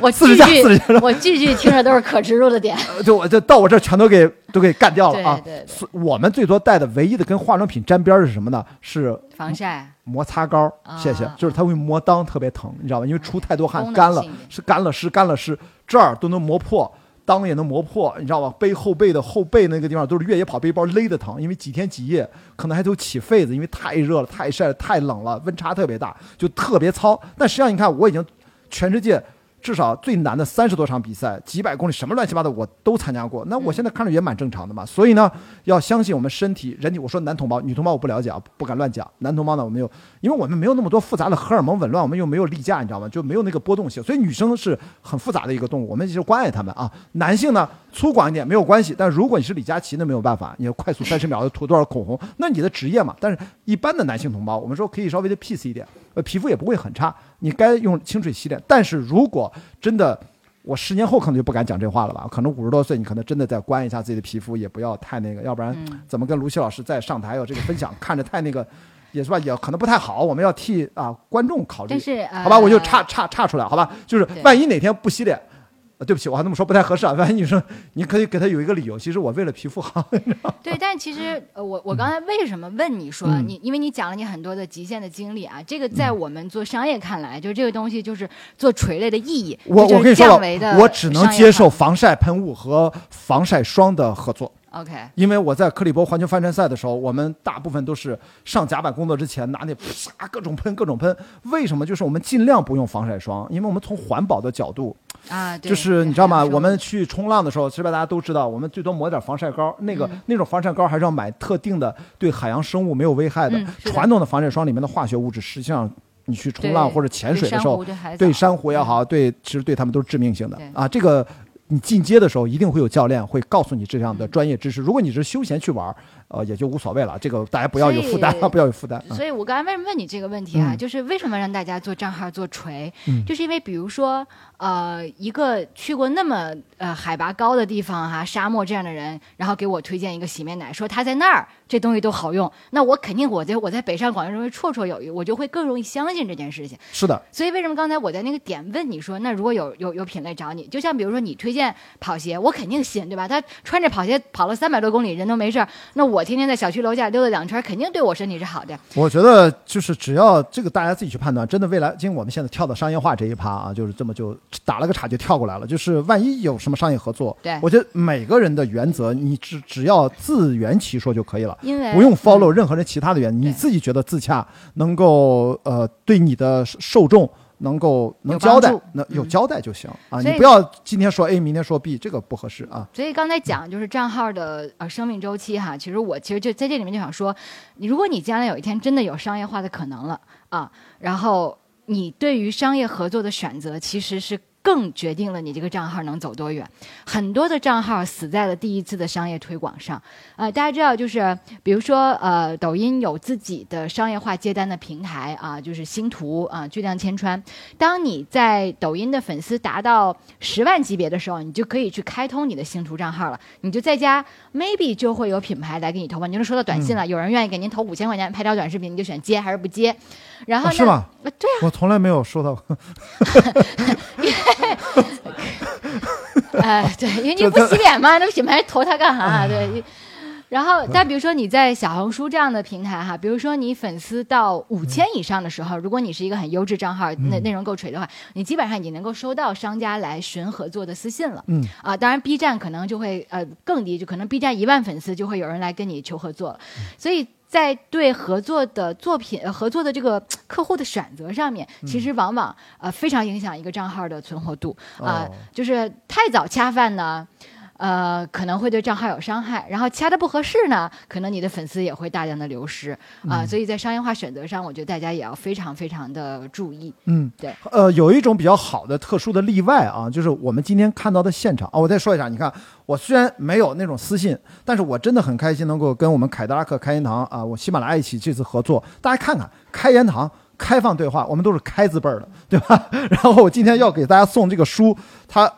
所有的伟大都是源于一个勇敢的开始。我这本书的系列也是跑出勇气啊，关于勇气也是我最关心的。通过运动能够获得内心的勇气。你看，我们其实这次合作，它完全是一个精神气质上，或者说精神取向上的一个契合，天然的，就是我们觉得我们就应该在一起做这个活动。我刚才说稍微的例外什么？我们今天是一个视频播客的结合的哎一个版本，然后。播客这个赛道就比较特殊，因为它是反短视频的，它是播客。你看，今天我们嘚逼嘚就一个多小时，甚至有两个小时，我还录过三个多小时、四个多小时，我连续直播一场七个半小时都不带停的就是我们大量的同学在这互动，甚至我最长的一次，二零一七年、一六年我自己主办的一场，在奥森跑十圈，北京不是有个奥林匹克公园嘛，嗯一圈十一公里，跑十圈一百零七公里大概啊。然后我从早晨六点直播到晚上七点，也没有停，二十六波嘉宾跟我对话。就是我想告诉大家，就是播客这个赛道，大家如果你有了你的受众和听众天，天吃什么呀？他会特别开心。听说我关注的这个播客的主理人，他有口播广告了，他推荐一个什么产品了，就意味着你可能有接广，他们会很高兴，他们的接受度特别高，因为他们都知道目前播客这个赛道。没什么钱赚，但但是你还输出了很多东西，受到你的启发，他是他是理解的，这个很奇怪，就是播客这个受众呃，是我觉得是容纳度比较高，是因为播客的粉丝听众跟博主之间的信任关系和短视频是不一样的。哦，那个就粘性特别强，对对对对，就是因为播客这个形式基本上是陪伴式的，我们很少有人说我专门这时间啥都不干啊，我坐这儿听播客，很不会吧？就是你都是干不干别的，然后这个人的声音一直陪伴你，然后你对他产生的信任是非常坚固的，因为他是陪伴式的。但是短视频我们基本上都是集中拿段时间刷，呃，看两秒你骗我没意思，啪就刷走。所以粉丝跟短视频博主以及粉丝跟播客博主之间的那个信任的强度是不一样的。是的，所以你们之间有这种商业化的合作，或者是植入，大家是很就是接受度跟开放度是很高的。嗯但是一个短视频博主一次货没带好，或者说一个品没卖好，可能他就呃很难再再再起来嗯啊、所以就是这是这是由它的这个内容形式的不一样，跟粉丝之间的信任程度关系不一样决定的。比如说，今天我们实际上，你看我们在聊呃自媒体，其实短视频是自媒体的其中一种。对那我们今天开放对话，我们跟开言堂开放对话这个系列，它显然是一个非常的深度的。有逻辑的、嗯。层层递进的这样的一个交流的过程，大家我们其实真正的，比如说在我们像一个岩洞一样这样一个书店的环境下，在座的朋友，甚至我们线上的朋友，现在也有那么几十人在，我们形成的是一种心流，大家彼此的感应，然后这种东西你很难通过短视频获得吧？然后这种共振，然后突然启发到你啊，想到了什么？那么这样的内容的传播，我们当然可以借助于短视频的平台，比如说刚才卢西老师讲的哪一段特精彩，把它剪下来，卡断一分钟、两分钟，哎，搁到短视频平台，没准也能传播，这个是互相不矛盾的。对啊，所以呢，就是我们今天聊自媒体，虽然我们讲了很多短视频，但是大家其实。别忘了，我们今天并不是来推广短视频。在我个人看来，其实我是特别不短视频的一个人。我一直在做内容，可能我个人的观点啊，就是因为我看啊，时间快到最后，大家准备想想有什么问题我们留个十几分钟跟大家去聊问题，我们再聊一会儿。我想表达一下，我其实听完了这么多卢西老师从嗯武汉场到今天合肥场，那么还有一点，这个我可以作为我只讲我自己啊，给大家一个启发，就是我做内容，其实我有的时候是不太考虑流量的，但这个只是我个人的比较任性的行为，因为我更多考虑的也不用说什么意义啊，那么说虚头巴脑的，我考虑的是能不能对抗时间，能不能，这是我做电影人这么多年在电影学院，如果我是一个所谓的科班电影人啊，我们塔克尔夫斯基经常说雕刻时光，对不对？他有一本书。那我认为，我们从雕刻时光，就是我们认真的去生活、去思考、去共情，也包括利他。今天我们这段对话，我觉得依然也符合刚才卢西老师讲共情和利他，能够留下来，把它封装一下，哪怕是简单的封装。我们今天有视频，对吧？然后把它放到网上，能多大程度的通过我们建立的不可替换的，就是一次性的心流体验，嗯，把它留存下来，能多久的对抗时间？这个意思就是说，比如说明年二零二二年的不知道某一个时刻，在网上又看到我跟卢西老师今天这个对话，还值得再看一遍吗？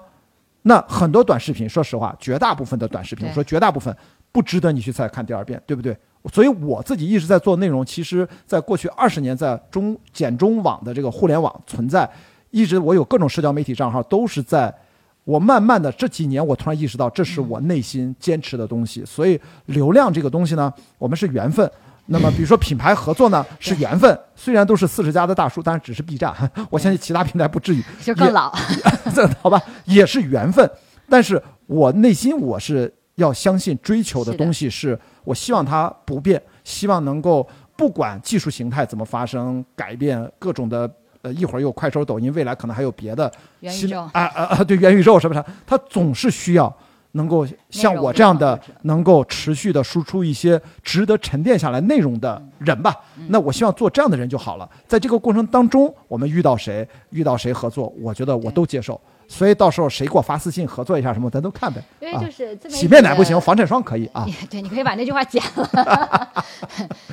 就是反正呃，真正在自媒体的价值肯定是承载在优质的内容之上的，对吧？就大家看这两天新闻很火，那个呃字节跳动的呃 Q 三财报，整个的商业化的收入，这都是看财报的人，天哪！哎呦，整个商业化的收入自二零一三年首次出现增速的放缓啊？为什么？我觉得就是因为有很多的优质内容的创作者在跟算法的这种。斗争当中气奶，也不气奶吧，就是我我我不跟你走了，就是你随便你玩你的，我玩我的吧。因为那个算法机制对于创作者来讲，其实真的确实是非常苛刻的啊，是就是。呃，其实甚至有点反内容。说实话，就是在那么短的时间内追求那种抓人眼球的完播率、那种点赞率啊，那种就是故意，不管是就是华人就是博人眼球的、哗众取宠的那种东西也好，它其实跟创作优质内容本身是有相违背的地方的。那呃，短视频平台经历了大概也快六七年的一个发展。这个算法可能本身也在劣币驱逐良币的过程中，让一些好的、优秀的，像你这种啊，呃，内容创作者退场。但是我相信，内容的退场一定会导致商业价值的下降。啊、所以为什么现在所有的呃这种媒体平台，不管是主流的视频平台，还是他们还得说我们缺内容，缺我们内容，缺内容，我们缺好就内容，缺大家。如果有什么东西，对吧？对还是要缺缺你们。就是啊他们可能会未来会对长视频的创作者啊、对于与时间做朋友，呃，去对抗时间的内容有更多的包容度。他们会把他们的算法改得更倾向于好内容，而不只是说由数据告诉我们哪些是好内容。所以我相信，通过这些大集团哈、大平台的这种反馈，我觉得呃，流量的红利永远不会过时。我觉得对于创作者的这个窗户永远是打开的啊、就是看大家哪天开始这个勇敢的开始啊、也许就是能够在下一个属于我们的流量时代、媒体时代里面抓住到属于我们的红利。其实刚才有一个问题，我最后还是想追问一下，啊就是其实你刚才提到了一点点，能不能再展开的多说两句？等于一个账号，因为我落到我们今天的话题，它的嗯生命周期，嗯是不是应该这个账号跟你这个人啊，他的生命的变化要有一个什么样的一个共同生长的关系吗？就是还是他应该是一个什么样，在就在你看来应该是个什么样的关系最健康我我我觉得最健康的关系嗯就是说，呃，一个博主他自己的生命的体验跟他的生活的变化可以体现在这个账号里面。嗯但我发现有一些博主，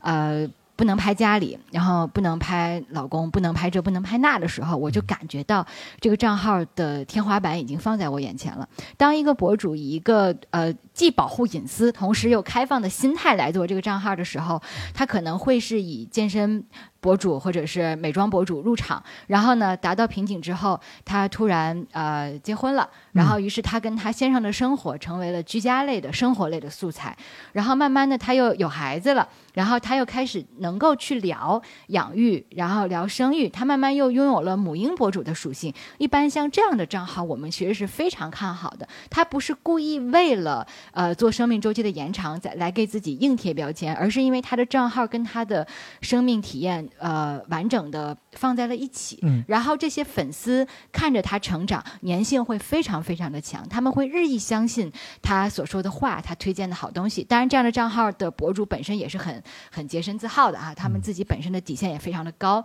所以有时候我在网上看到一些，尤其女性类的账号哈，就是女性身份它本身就是比较多样性，看到像那个 Alex 是个妞啊，或者 Fit for Life 啊这些非常优质的女性博主的账号的时候，呃，我我确实能感觉到他们在用他们的方式和时间站在一起，对他们用他们更开放的、更包容的这种女性的力量，让更多的粉丝走进他们的生活，被他们的生活、被他们的思想感染啊、所以我觉得我们可能今天进这个。呃，行业的时候，我们是撕开了一个很小很小的口子，然后我们在中中会求新求变。但是你也想说，如果这个账号，我想把它做到像关老师这么老啊，或者是比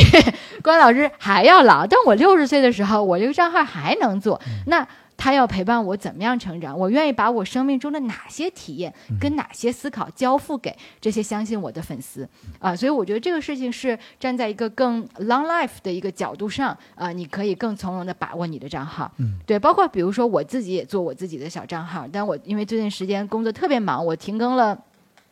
停更了有俩俩俩月，开始心虚了，这人啊，什么一周三五天天对天天逼着别人的人，最怕自己停更，停更两个月。嗯呃，我我其实，在停更第第二个礼拜的时候，我稍微有点焦虑。我焦虑来自于两点，那我焦虑倒不是掉粉啊，我粉丝也不多，我很担心别人说我言行不一致，就是你让别人天天嘎嘎嘎干，你自己突然不干了。嗯然后后来我就想说这个事儿怎么办？但是我不是职业博主啊，我还给自己找一些借口。但后来我想说，因为我这段人生进入到了一个非常忙的职业的状态，我就是没有办法把这个精力很多的放在拍摄这个事情上。那等我过了这个状态，我跟大家去回述说，啊、我那段时间做了一个事儿，那个事儿是什么什么样子，然后我没有来，我觉得他们会理解，因为他们在陪伴我成长。就是说你不是在躺平而停更，对吧？我不是是对更忙一事儿，所以没办法对，啊，然后。然后嗯我有一天想到说，哎，等我三五个月这个事儿落听或者有一个结论，我再回归跟我的粉丝去聊的时候，我觉得他们会特别的高兴，因为他们又陪伴我见证了一段我嗯的成长。但我一想到我总有一天 sooner or later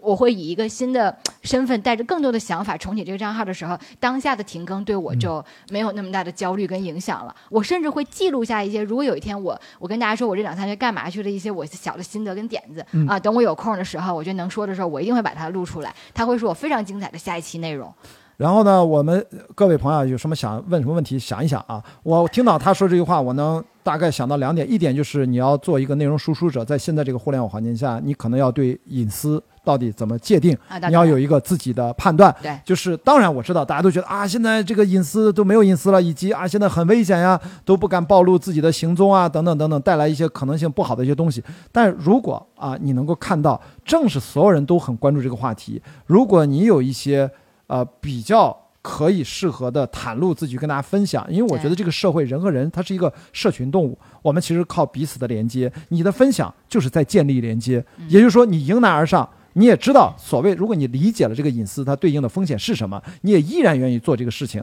那反而更多的机会显然会属于你。第二呢，我最后其实想提的一点就是，刚才今天讲了这么多自媒体时代做个人 IP，是不是你要是不是我要当网红了呀？这种我自己的角度，我只能谈自己啊，别人怎么去判断，大家来来来。呃，做一个参考，就是我最近反复讲一个词儿，就是我希望我当网绿就好了，就不要当网红。就是我追求的不是那种面对突如其来的流量，我都特别谨慎，甚至害怕，觉得出什么事儿了，怎么回事儿？包括今天那个 B 站那个视频，突然就流量，这过去四天邦邦一直涨，不停的在翻倍，我有点慌，你知道吧？其实我也没干啥呀、对，我也停不下来，我也不能把那视频删了，知道吧？我就很谨慎，所以就不停的在观察，甚至在管理我的评论区、我的弹幕区，不要出现极端言论。这这这些其实都是经验啊，都是我切身的这么多年电影行业的基本经验。网率是什么？网率我们求的不是流水不争先，争的是滔滔不绝。我希望自己长期主四季件事常青，四季都在。嗯然后过去二十年我一直实名上网，我希望未来二十年我也能继续这么充分分享下去，好吧所以呢，今天我就想随便大家有没有人举手想随便聊点啥？你们有什么想法，向我们一起来沟通的？还是说我们看看网上是不是有人也举手了？好像上来，呃，是不是？呃，网上有个朋友叫哈哈哈，哎呦天呐，一串哈，你有啊，请讲，哎，你好，能听清吗？非常非常清楚非常清楚，非常清楚，非常清楚，非常清楚。哎，好的好的。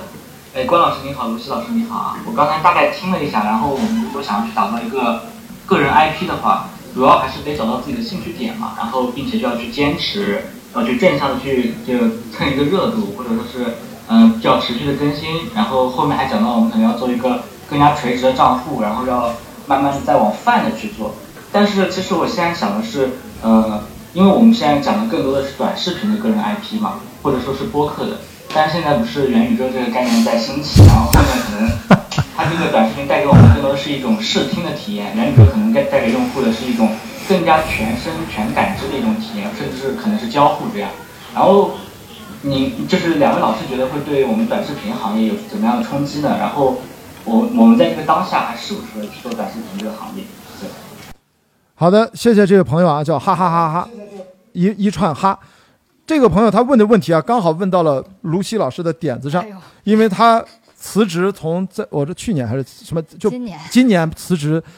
成为一个新的公司的创业的公司的合伙人，其实就在做元宇宙底层的一些技术开发的一个，应该是人工智能相关的科技公司。呃这跨界又跨的挺大的，所以这个问题你比我更有资格来来来回应一下这个朋友啊。呃，哎，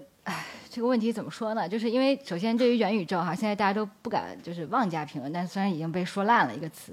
呃，但是我觉得呃元宇宙的我们现在在中国互联网行业对于元宇宙的定义基本共识为下一个呃互联网的样子。就是下一代互联网应该长成元宇，这长成那个样子叫元宇宙，对。然后呢，呃，我们自己作为从业者，我们预计整个产业的呃风口，就是说真正到达那一天，大概要十五到二十年的时间，因为这里面涉及的呃底层的技术跟底层的搭建，包括很多供应商提供相应的硬件、软件服务的话，其实是挺挺漫长一个周期啊。乐观保守估计十到二十年的一个时间。然后那你说元宇宙的呃，如果它真的到了那个时候，它对于现在当然是有影响。因为所有的互联网产品本质上都是在占有用户时间啊，每一个人啊不生不死就是二十四小时，对吧？然后那你你你去刷了微信，你就看不了抖音；你去看了抖音，你就上不了淘宝。所以在现在这个呃互联网时代，我们基本上就是对二十四小时的用户时间的分割。所以为什么 DAU、日活、MAU 这些数据对于互联网的财报最重要？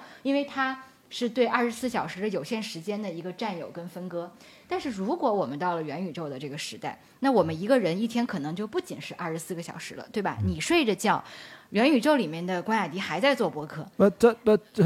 什么？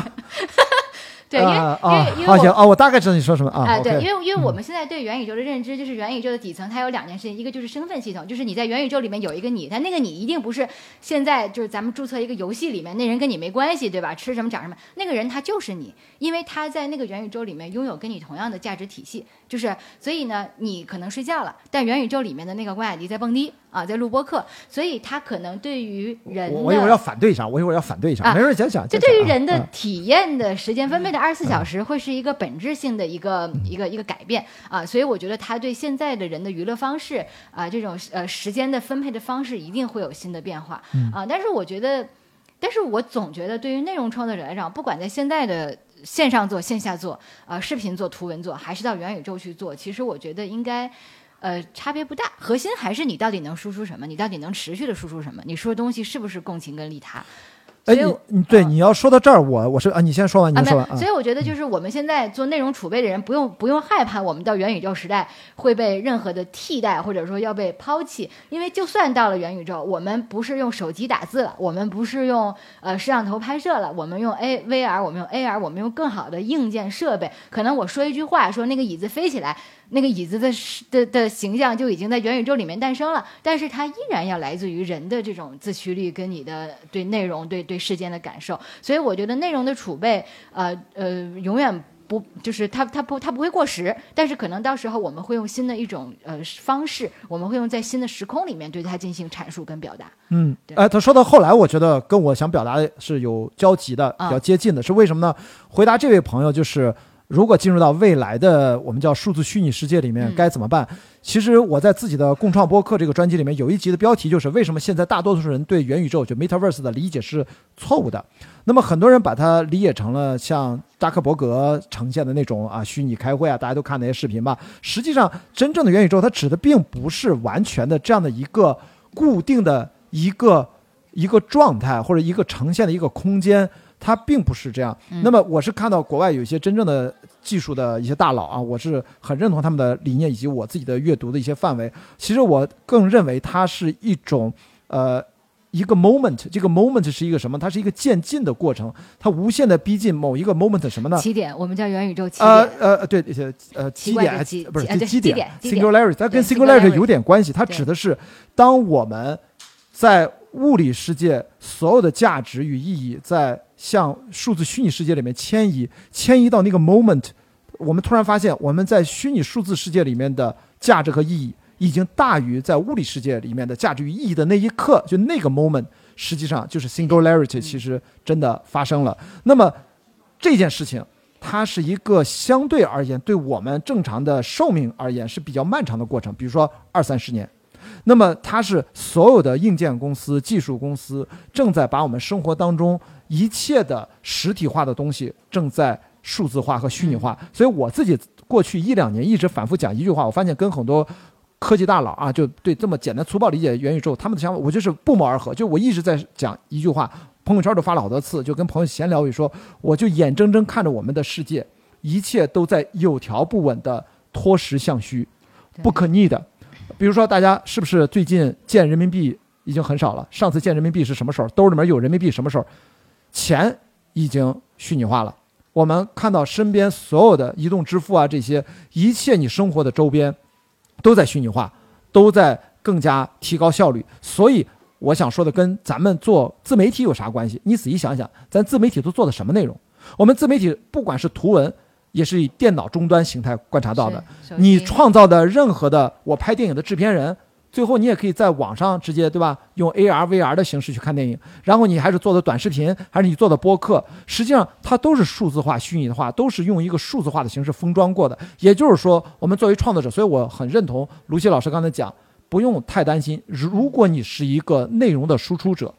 我们现在以我们的能力范畴之之内，你注意啊，你不是做了一个瓶子，这是个实体，你知道吧？如果你是一个矿泉水的生产制造商，水是实体的，这个塑料瓶子是实体的，这个车是实体的。但是我们今天聊的话题所覆盖的范围，你做的大部分百分之九十九的内容，其实都是可以数字化、可以虚拟化的。也就是说，它对未来所谓这个朋友提问的，呃，数字虚拟世界里面，它是无缝衔接的。好吗？其实没有区别，只是像刚才你说的一样，到时候借助什么样的工具来承载因为。在呃，我最后补充一个概念，就是在虚拟世界里面，我们讲真正的体验叫做 embodiment，就 I am。Embodiment 就是叫做具身体验，就是当你在虚拟世界感受到了你的肉身在线下一样的体验的时刻，就是那个基点时刻，嗯呃，我们叫做 embodiment。所以我甚至觉得说，对我们现在拍 vlog，我们有主观视角，我们其实追求的是一种隔着屏幕的感同身受。但是 maybe 等我们真正到元宇宙，我们在做内容创作的时候，我们真的可以把所有的粉丝跟我一起来体验我所体验的世界，我用的面膜，我看到的画，怎么还是面膜？聊的都聊到这儿了，还是面膜？因为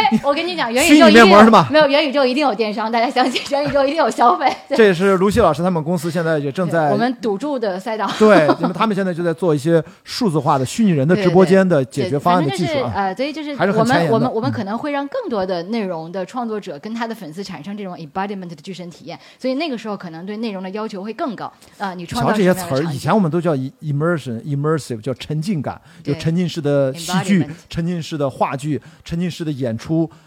然后现在有了 embodiment，就是彻底的就已经不只是沉浸了，你已经二合一了，对好吧？我们最后有没有朋友？最后有一个问题，现场的朋友有人提问吗？有吗？好，来这个男生啊，是不是你是要问洗脸的问题吧？脸的问题。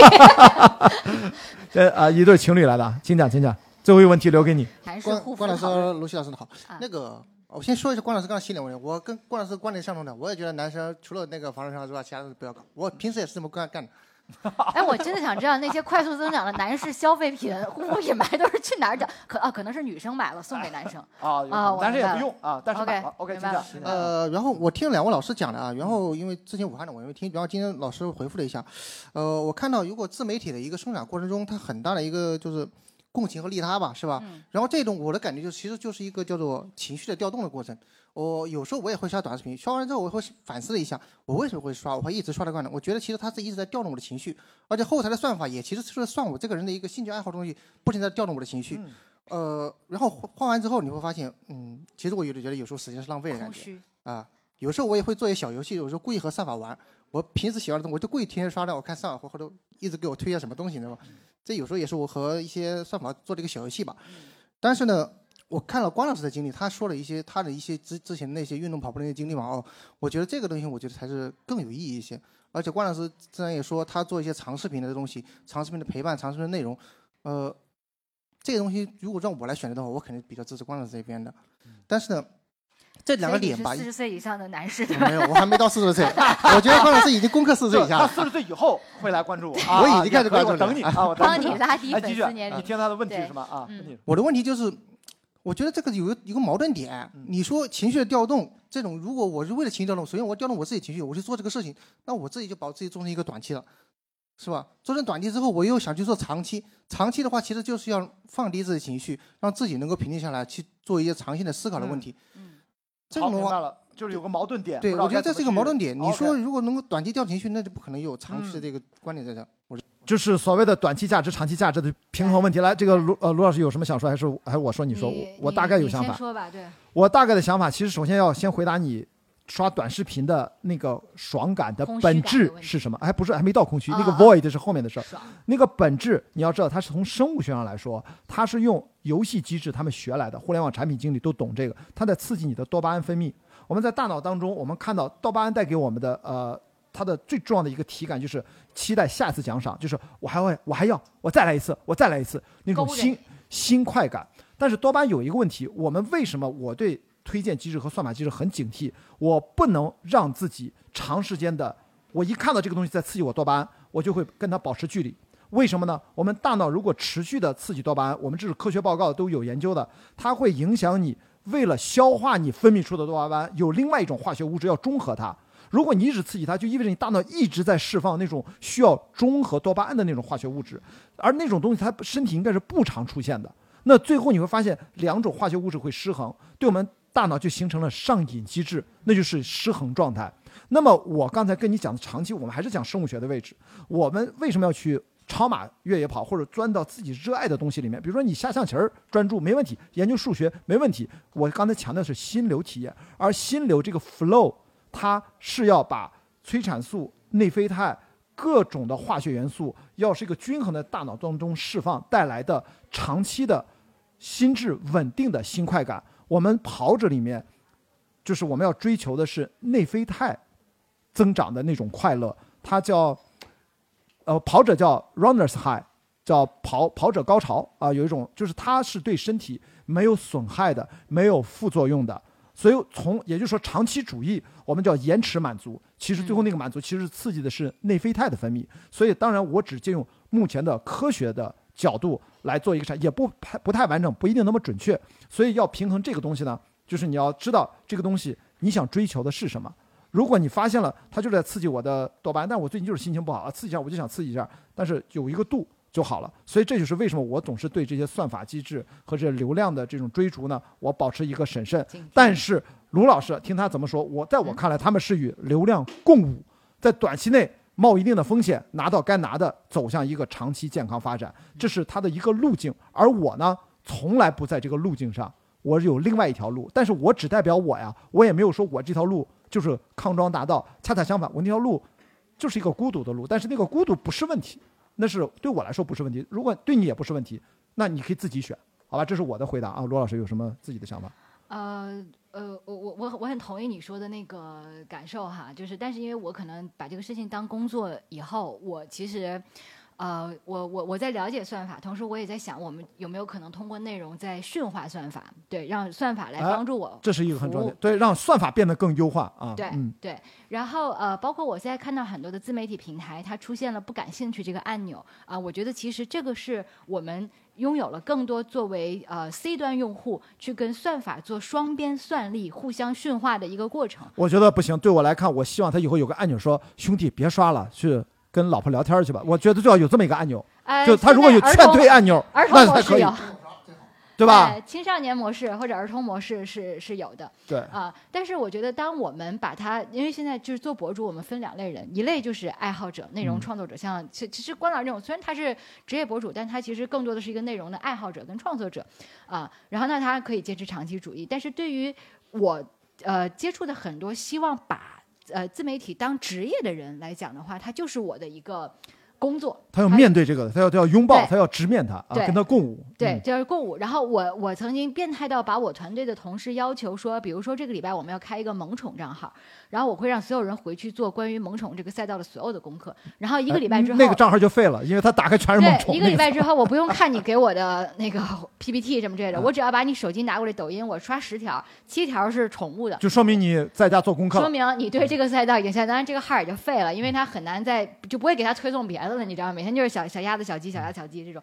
对。但是但是因为我们掌握了驯化呃算法的这种方式，所以这个账号我我我以前会让它，我觉得账号废了，但现在我有办法让它活过来。为什么？因为我可以通过我个人的用户行为，再把它变成一个正常。我现在可以让它今天是萌宠赛道的账号，明天是美妆护肤的，后天是探店的。这就就是你通过对对算法的了解，你形成了对它的反驯化。或者说，我们现在要理解，现在的人工智能还没有那么智能，现在的算法还比较初级，我们干嘛要被它牵着鼻子走是？但是我们又需要它，对啊，所以这个事情就看怎么去处理跟他的这个关系。嗯就是呃、魔高一尺，道高一丈的感觉。我现在觉得啊，就是所以呃，我我早期也出现过这种焦虑感，就是我们做这些东西有意义吗，对吧？我们每天跟算法玩这种数据的游戏。呃，有价值嘛？但是后来我发现说，当你真正了解它的时候，你是有有能力产生有价值的东西。包括现在很多的知识类的大 V 啊，很多这种有有有内容、有能力的人，他们来到自媒体平台，用最简单的方式，跟原本可能要要看书、要念念大学、要念博士才能接触他的人，产生这种内容的知识的这种流动的话，所以有时候你从这些方面去看，那为什么你没看到呢？那为什么你晚上就哈哈哈哈哈哈一个小时过去了呢？那别那么说，刚才那是人家账号的名字啊，那个朋友就叫哈哈哈。不好意思啊，对，那为什么你一个晚上你啥内容知识利他的都没学到，你就光跟那儿看逗乐的？那是那说明是你对这个产品的应用，以及你对你的行为约定的算法的一个问题。嗯所以包括像你之前找李松蔚老师啊什么，我其实是是非常鼓励他们开自媒体账号的，因为我知道一他不会被算法牵着走，对啊。二，他牵不动我牵不动牵不动，嗯牵不动。第二个，我觉得如果他真的在自媒体平台上，呃，有表达的话，我觉得对刷到他的人就是一种莫大的奖励和一种让大家能够重新去去去去面对算法、面对短视频的一个方式。嗯啊，所以我觉得这个事儿我们可以两边都看